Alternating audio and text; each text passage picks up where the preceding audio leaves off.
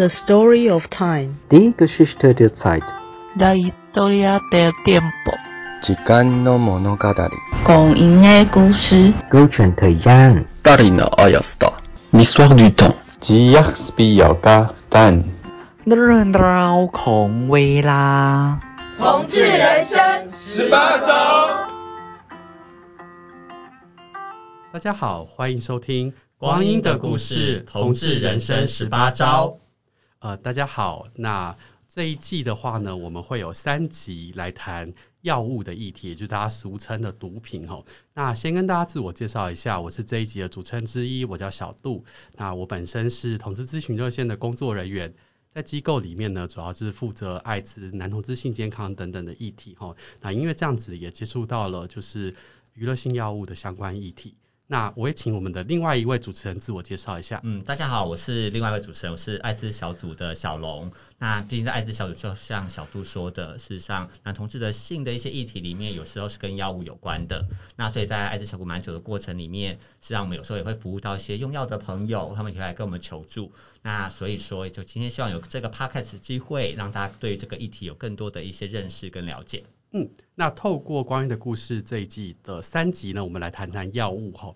那这一集的话呢，主要就是来谈谈药物中的法律相关的议题。嗯，那既然谈到法律嘛，大家都知道说就是要很专业，所以呢，我们今天也邀请到一位我们长期的合作的好伙伴，同时有一次我们自己的好朋友小虎律师。嗨，各位大家好，我是邓杰律师。呃，我在社群当中的名字叫小虎。大家都叫我小虎，对，所以就可以叫我小虎律师。OK，好，那我们也想要请小虎律师来介绍一下自己，说，哎，为什么你跟药物有些什么样的关系？OK。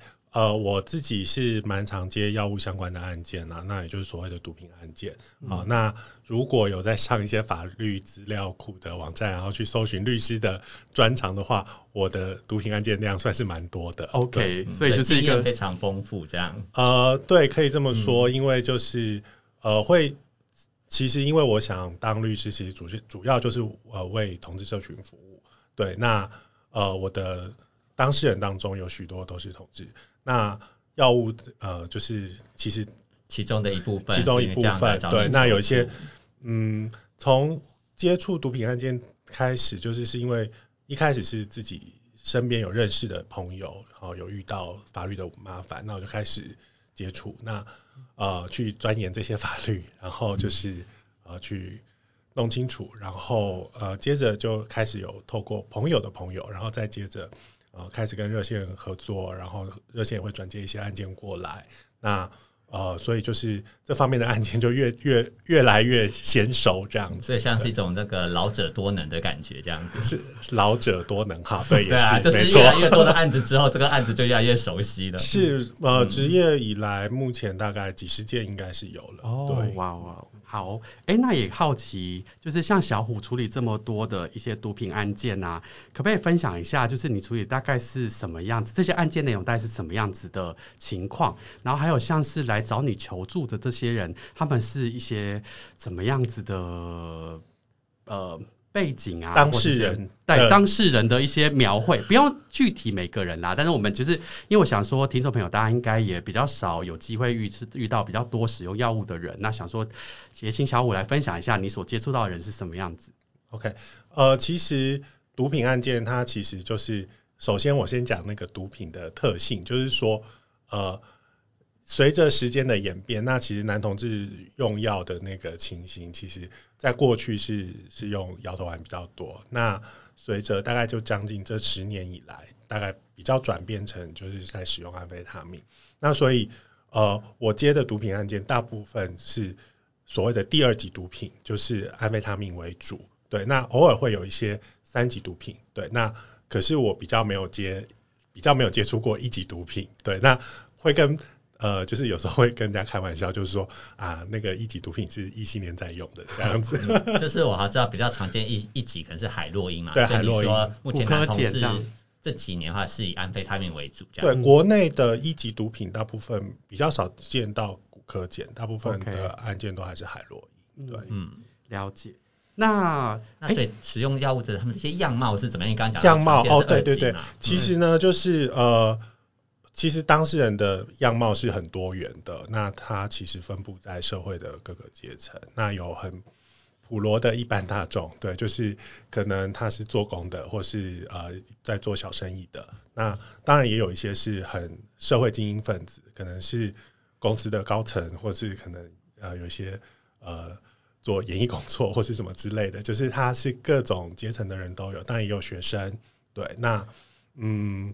各种各样的人都有，那就其实就跟同志，呃，同志也有各样各各种各样的人，那呃用药的人也是一样，嗯，对。那其实像其实像呃，不知道各位有没有看过那个电影《金牌特务》Kingsman，他的那个第二集里面，就是呃他的里面的大反派就是那个朱莉安·摩尔演的那个，他是一个大的毒枭，对，那他就是放了很多的毒品去去。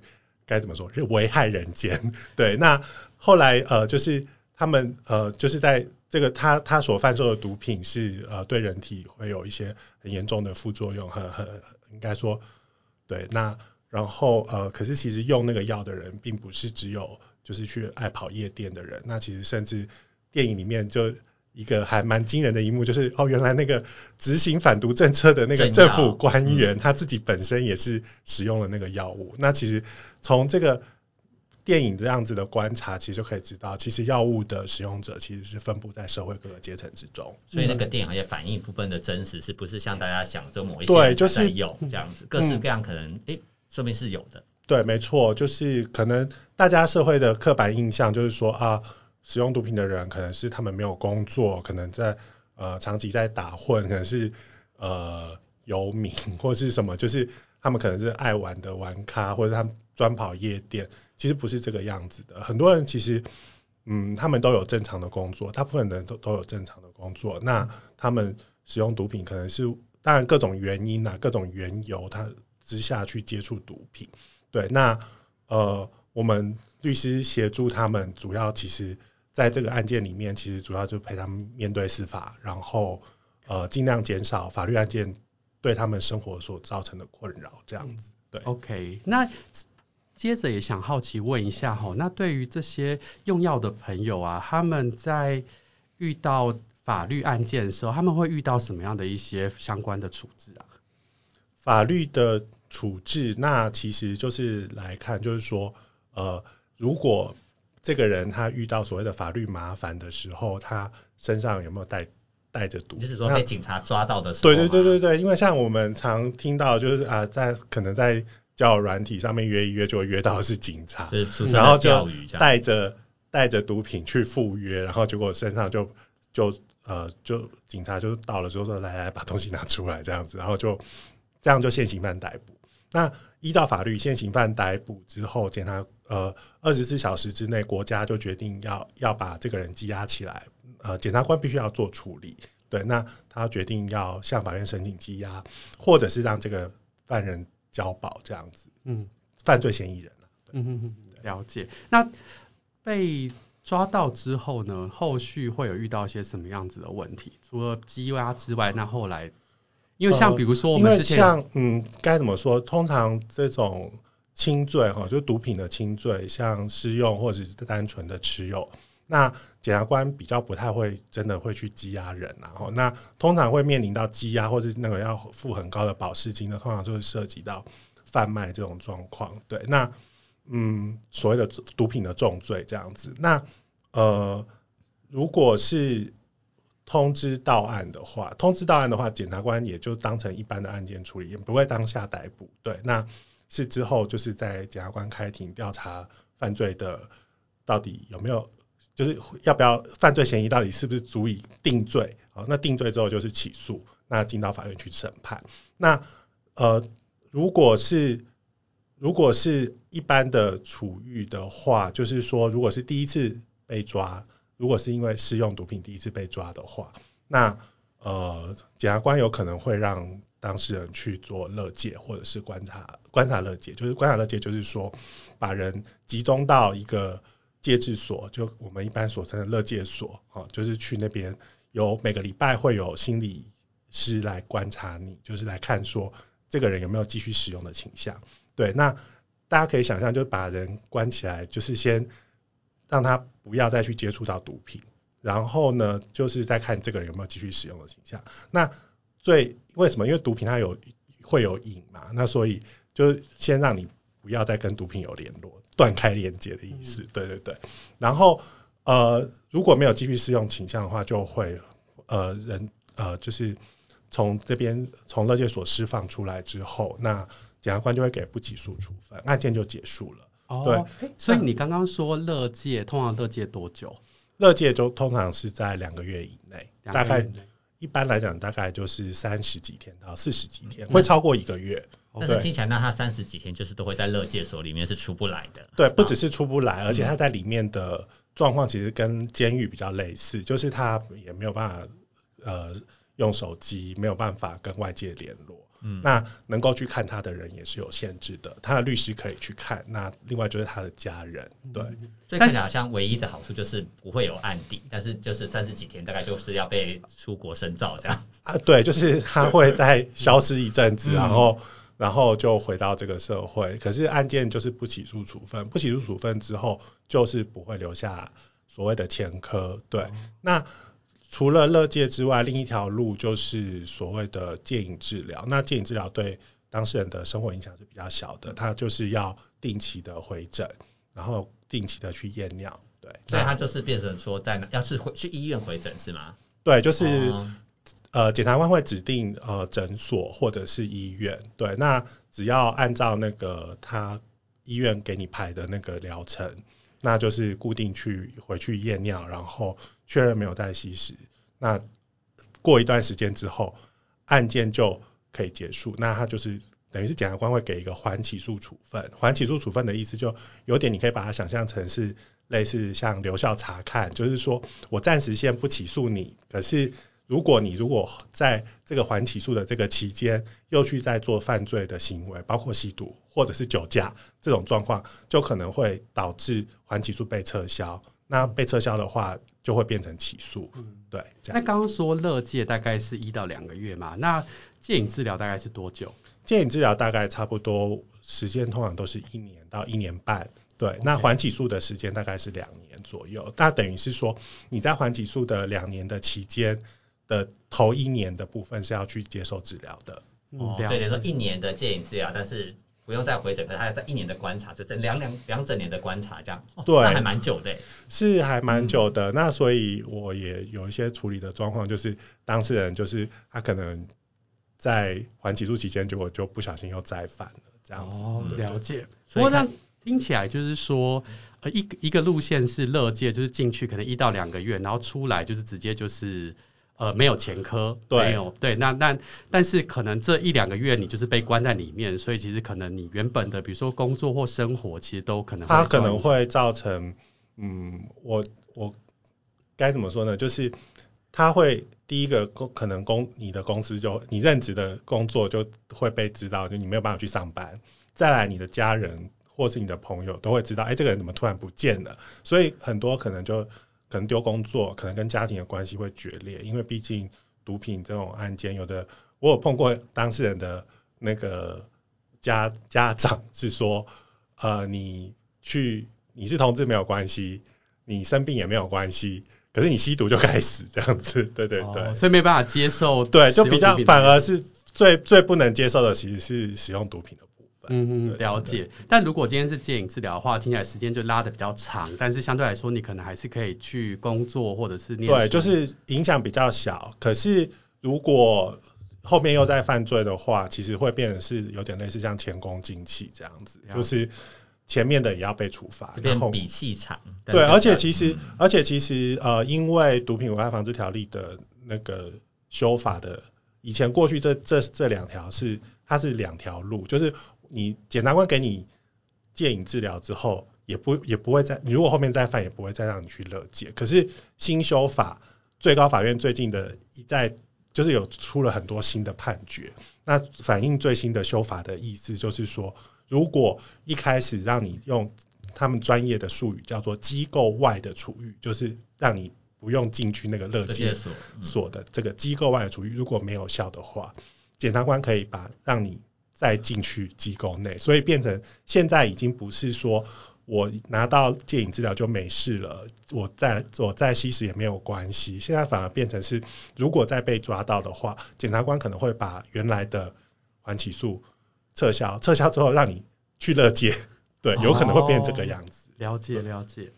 好，那想再问一下小虎说吼，那像刚刚提到说这些用药朋友其实会遇到不管是乐戒或戒瘾治疗相关处遇嘛，那他们来找你求助的时候啊，就是请问律师在这些毒品案件中可以提供的协助是哪些？呃，主其实主要其实是陪伴这些当事人，就是我等下当事人就叫小明。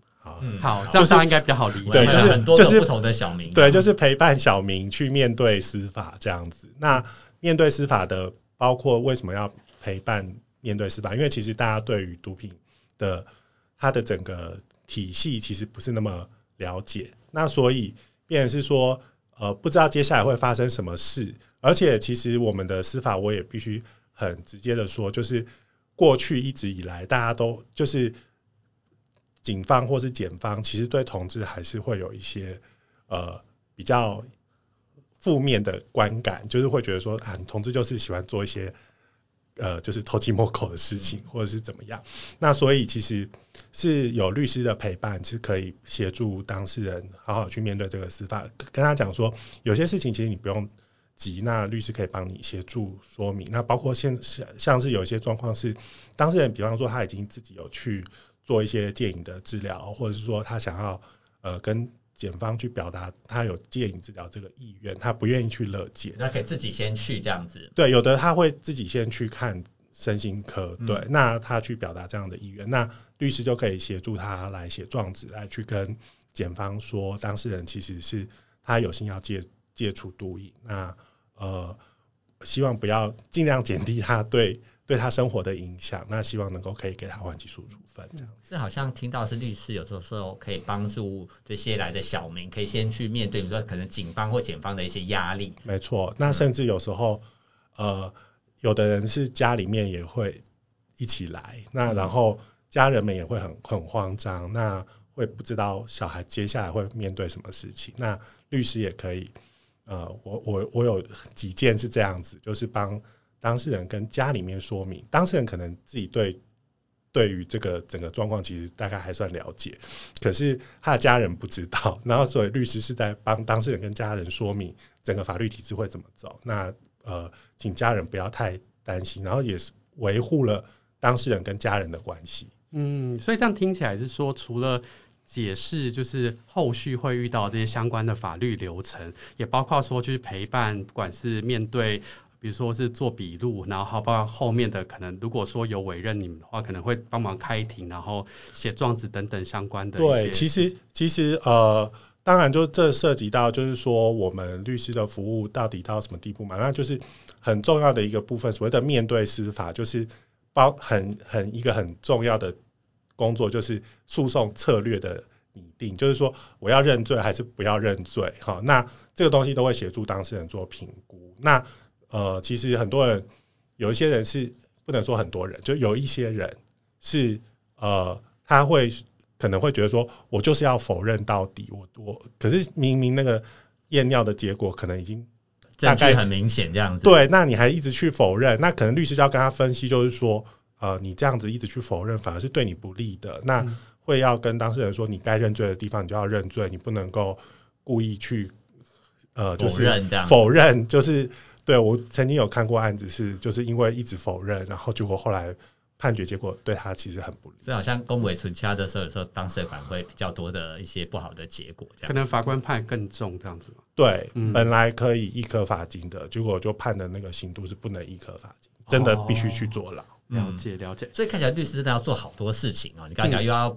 陪伴情绪，然后面对要家人，然后当事人，然后还要面对警察、检察官，然后还有那些策略的分析，所以好像不像我们一般以为说，就是只要写写状纸，然后就送法院，然后答辩一下就没了这样子。感觉还提供了一些那种心理支持跟一些情绪。对啊，我是有做这个部分啦，哦、我不确定别的律师有没有。所以 就是这个有点像是努力做会让个案更好，可是并不是不是标那个什么。不是标准配备，对，是豪华配备，你不是平民配备，不是平装版这样子，是精华版。我我希望我希望我自己提供的是有价值的。嗯，是，那也刚好就顺着这个话题，因为呃，小五刚提到说，其实有多提供了一些情绪支持嘛，然后你听起来是也不是只有处理法律，也包括去去维护当事人跟可能身边的人一些关系。那想问看说，你看到的这些来求助的朋友，他们会遇到哪些常见的一些问题或是困难？困难其实就是可以想见，就是他们如果被家里面人知道，那可能家庭关系或是伴侣的关系，家人是不是一定会知道，或是伴侣是不是一定会知道？呃，依法哈，这个这些法律的文件啊、通知、传票啊，那都会寄到依法是寄到户籍地。那大部分呃以台北来来来说，那很多人都是户籍是在。台北以外的地方，那可能在老家这样，可能在老家，那可能一个传票过去，他家就炸了这样子。嗯、对对对，呃，那所以其实呃，包括了呃，有的是嗯，老家会，就是家里面人会知道这样子。对，嗯，就是因为文件的关系，他有时候也不一定拦得到这样子。嗯、对，那如果律师协助的话，那其实。是可以去跟呃地检署去申请，就是说文件尽量就是呃就是可以指定由律师送达代收。可是依法检察官他愿不愿意给方便？就是说如果有的有的会会愿意给一些方便，所以就是你可以申请，但是我不一定会准这样。对对对对对、嗯。那这样听起来，另外是刚刚有提到说，比如说有些人可能会因为伴侣知道或者是家人知道，所以会有一些关系的紧张或冲突嘛。对，那可是其实有时候让家人知道，那其实对案件其实也有帮助，就是他们会很呃有家有支持体系，有伴侣跟家人的支持底下，那当事人比较能够小明比较能够呃就是面对这一切，然后呃比较能够。顺利的走完整个流程，这样。嗯嗯嗯。所以好像，因为我在猜，就是有时候小民们可能会觉得说这个东西不光彩，或者知道以后一定会被家里面打死之类的。对啊，因为毒品就是它就是一个就是一个社会污名很高，它刑度其实并不是非常的高，它其实比起我们一般呃，比方说窃盗罪或是诈欺罪的刑度都很轻，它它比他们都轻。对，可是。他的社会污名很高，对，那所以变成是说，只要涉及到毒品，那就会是一个很不光彩的案件。不过从你刚刚讲的，好像就是小明的家人，有些人好像不会像小明想的，一定就是完全是打落水狗。有些人家人可能说明是反应是好的，或是可以支持的，就对了。对，我我有一些案件，其实家人很支持，然后就是说，其实嗯，他们。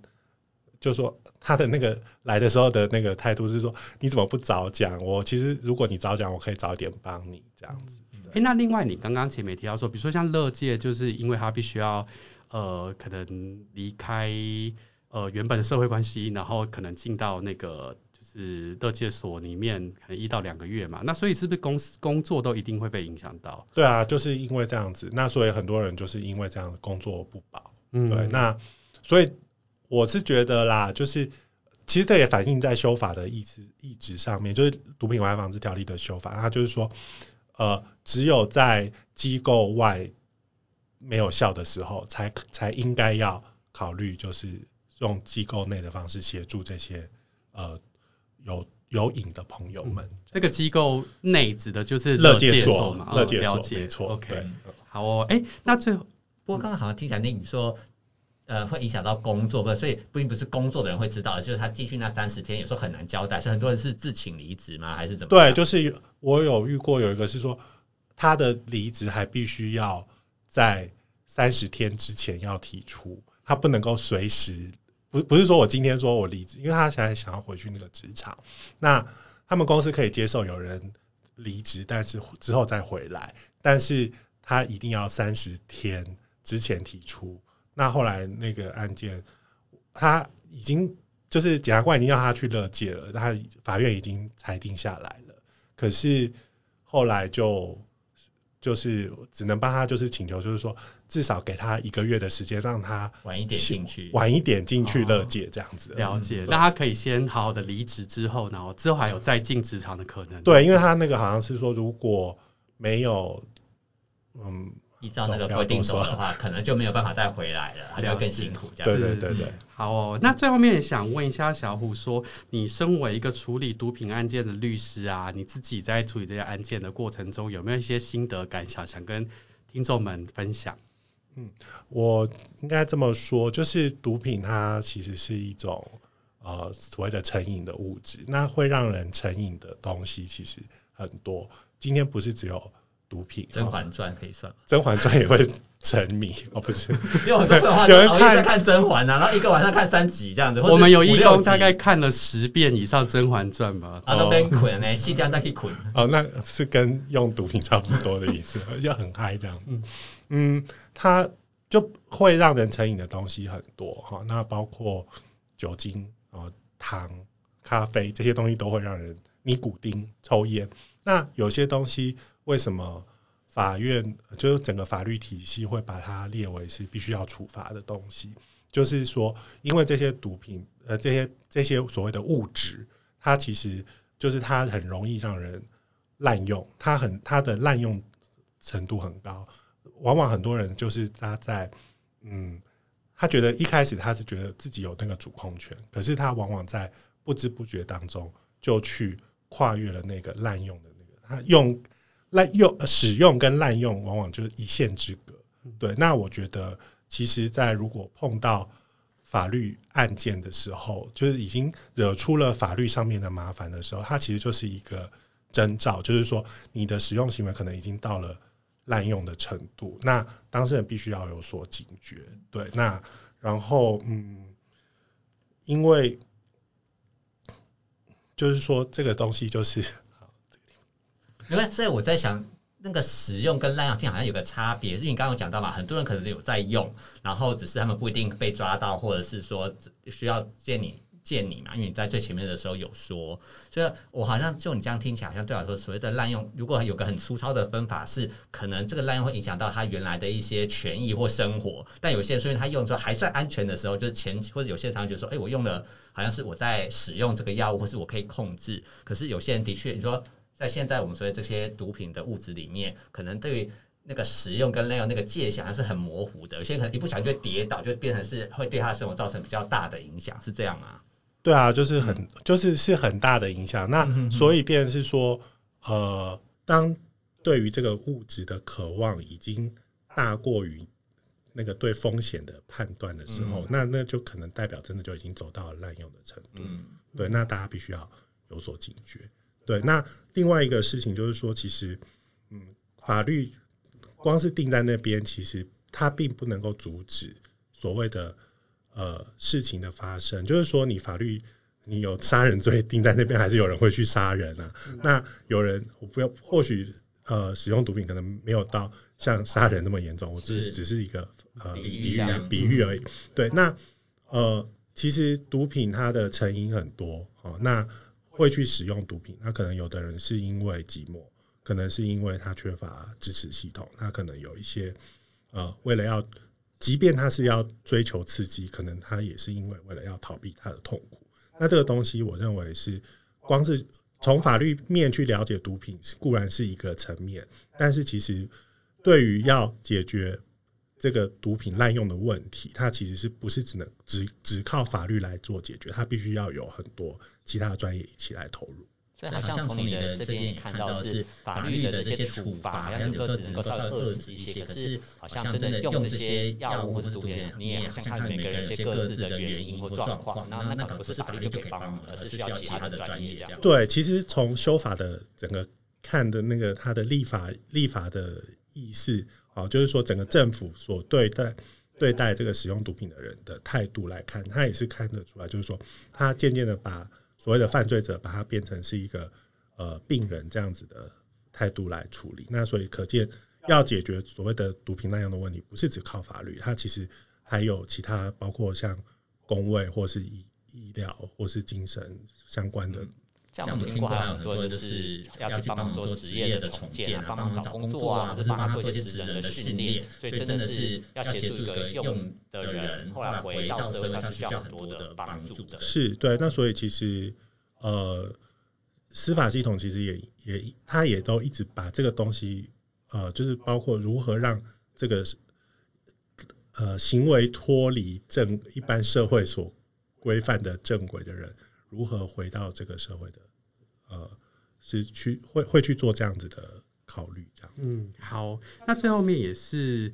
呃，跟大家分享一下，因为像其实热线这边，我们自己，因为我们是同志组织嘛，那我们并不是药物或毒品专业，可是也因为就是这几年其实接到不少的朋友求助吼，然后所以其实我们也对于就是呃使用药物后续会遇到，如果真的遇到是法律呃的相关的处置，后续会遇到一些什么样的一些情况呢？是比较清楚。那如果说真的有朋友你自己或是你身边有遇到朋友有类似的状况，然后需要。